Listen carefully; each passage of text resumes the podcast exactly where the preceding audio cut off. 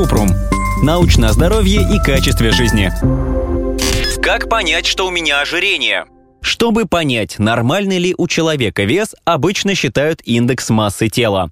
Это вес в килограммах, который делят на квадрат роста в метрах. Для большинства взрослых ИМТ от 18,5 до 24,9 означает здоровый вес.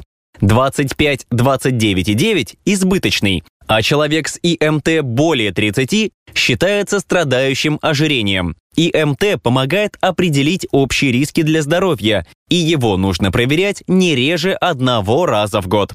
Но если ориентироваться только на ИМТ, мускулистые люди также попадают в категорию людей с ожирением. Поэтому, чтобы точно оценить количество жира в организме, используют и другие методы.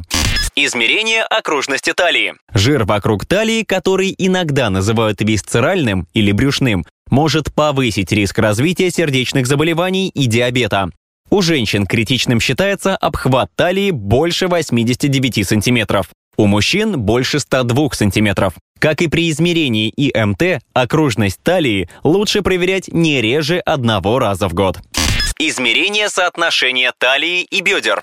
Оно нужно для определения абдоминального ожирения, при котором жир откладывается в области талии и верхней части туловища. Для расчета необходимо измерить обхват талии и бедер, а затем разделить первое на второе. Всемирная организация здравоохранения предлагает считать признаком ожирения результат выше 0,9 для мужчин и 0,85 для женщин. Измерение соотношения талия-бедер более эффективно для прогнозирования развития болезней сердца, чем ИМТ. Метод дешевый, простой и, если измерения произведены правильно, дает точный результат.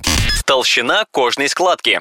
В этом методе необходим прибор. Им измеряют толщину складки кожи и жира под ней в области живота, бедер, верхней части спины, а также груди. Нужно защипнуть калипером складку на теле, определить по шкале ее толщину и по формуле рассчитать удельный процент жировой массы.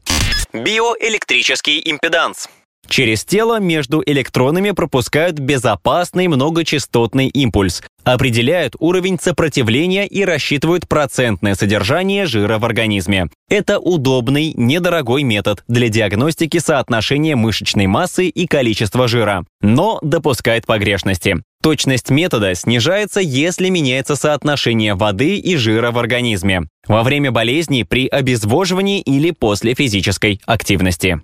Высокотехнологичные методы. Другие способы измерения ожирения. Подводное взвешивание. Человека взвешивают и погружают в резервуар с водой. Метод условно разделяет тело на жир и безжировую массу. Жир по плотности меньше, чем вода, и будет подниматься, а безжировая масса – тонуть.